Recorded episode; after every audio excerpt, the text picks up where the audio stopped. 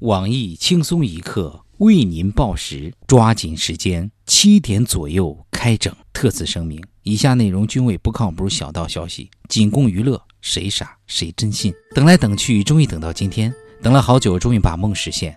同学们，二零一六高考终于鸣锣开考了。轻松一刻编辑部想你之所想，为你来帮忙，特推出专业代考服务，不要一万八，只要九九八，北大文凭带回家。我台推出多种代考组合套餐，您可以根据自己的亲身情况选择语文代考、数学代考、英语代考、文理综合代考和六科代考大礼包，加量不加价，团购还打折。我台拥有最专业的师资力量，语文代考专家系熟读《金瓶梅》，倒背王小波的文艺小编胖编；数学代考专家系十二岁就会数数，大学期间刻苦钻研一百以内加减法的十八种算法的小编东子；英语代考专家为我台高薪聘请的归国华侨朝鲜英语专业毕业的黄博士。在综合学科领域，一课代考工作室也一直走在教育界前列。理综专家组由数理化从来没有及过格的秋子、大包子和小薇组成，文综专家组则是由认字儿基本靠猜、写字儿。基本靠画的猫叔李天二和二狗子组成。不仅如此，我们还特聘出门从来找不着北的美女主编曲艺作为地理专家组组长。我台小编不仅具备深厚的学术素养，更重要的是精通化妆、易容等技能，高矮胖瘦各种类型供您选择，保证装谁像谁，不用办假证，不用去整容，让我替你走进考场，还你一个灿烂明天。详情咨询，请拨打热线电话：动拐动拐动动拐。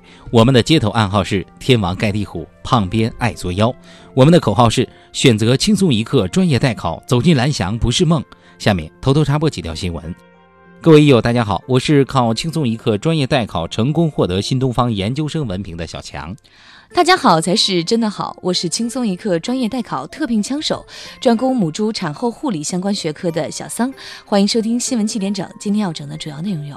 今儿就是高考了，但高三的小明此时却躺在医院里。原来，热爱动物又喜欢钻研的小明网购了四条眼镜蛇用来拍照，拍照过程中不慎被蛇咬伤，现在正在积极救治，无奈错过了今年高考。同样是用生命献身科学的李时珍给我台托梦表示。小伙子有理想有魄力，搞不好能成为蛇学家。日本留学归来的姑娘小李在开饭店当上班族后，终于找到了自己的理想职业——卖煎饼果子。小李在大学校门口开了一个煎饼摊儿，他表示卖煎饼是他大学时的梦想。我台脑袋大脖子粗，不是大款是伙夫的胖边看到这条新闻后，在公司楼下摆摊卖起烤冷面，据称月收入已经破两万。目前胖边正准备辞掉轻松一刻的工作，再开一家抚顺麻辣拌。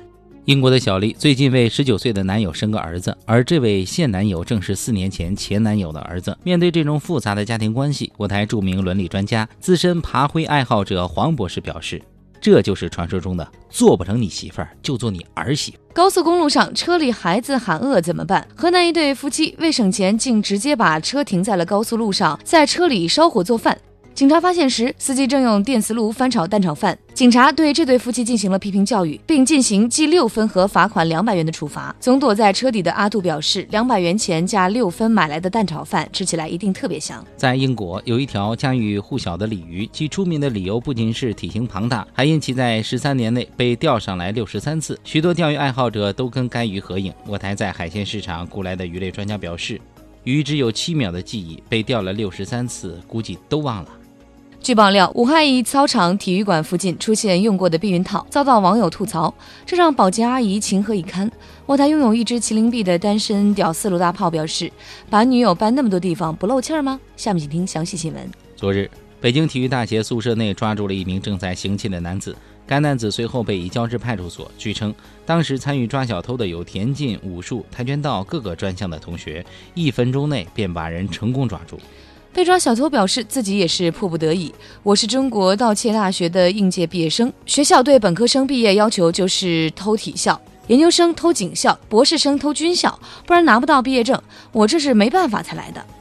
中国道家大学校长接受记者采访时表示，之所以做出这种安排，是因为看这些学校没有轻工专业，想来推广一下，搞个二加二办学什么的。河南少林塔沟武术学校的同学们表示，欢迎各路小偷劫匪、社会闲散人员莅临我校切磋技艺，以提高我校实战水平。假作真时真亦假，夫妻离婚路上，丈夫主动救人，妻子见状称不离了。后经查实，被救者系丈夫雇来的。南京的小蔡和妻子本打算去民政局办离婚，在路上遇到交通事故，丈夫主动下车帮忙救人。事情结束后，小蔡正欲上车继续去民政局，妻子却表示：“看你今天的表现不错，算了，不离了。”事后，小蔡去医院看望伤者，并留下一万块钱，说道：“兄弟，够意思啊，好好养伤，下回你嫂子要离婚还雇你。”小蔡表示，妻子永远不会知道那天那条路那一场车祸都是自己精心策划。自己本不想去离婚，无奈妻子去意已决，只能出此下策，用真心换真情，站在宇宙中心呼唤爱，连蒙带骗把妻子哄回来。小蔡的妻子表示，丈夫永远不会知道那一天那条路那场车祸那个被撞的人都是自己安排好的。自己其实也不想离婚，但家里婆媳关系总处不好，丈夫总站在婆婆那边，无奈只能靠离婚吓一吓丈夫。被撞的伤者其实是我发小，从小玩到大的朋友，打个招呼他就屁颠屁颠的来帮忙了。被撞伤者表示，他们俩永远不会知道，整件事都是自己一手策划的。我从小就暗恋小蔡的妻子，听说他们要离婚，让我帮忙，我马上就同意了。等了这么多年，他们终于熬到离婚。本以为我们会过上幸福快乐的生活，到现在我也想不明白，他们怎么就不离了呢？今天的新闻七点整就先整到这里。轻松一刻主编曲艺携本期小编二狗将在跟帖评论中跟大家继续深入浅出的交流。明天同一时间我们再整。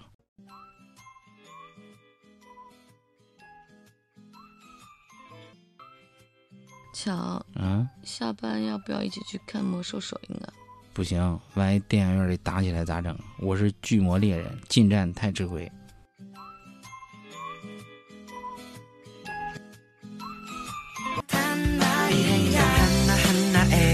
들렸다는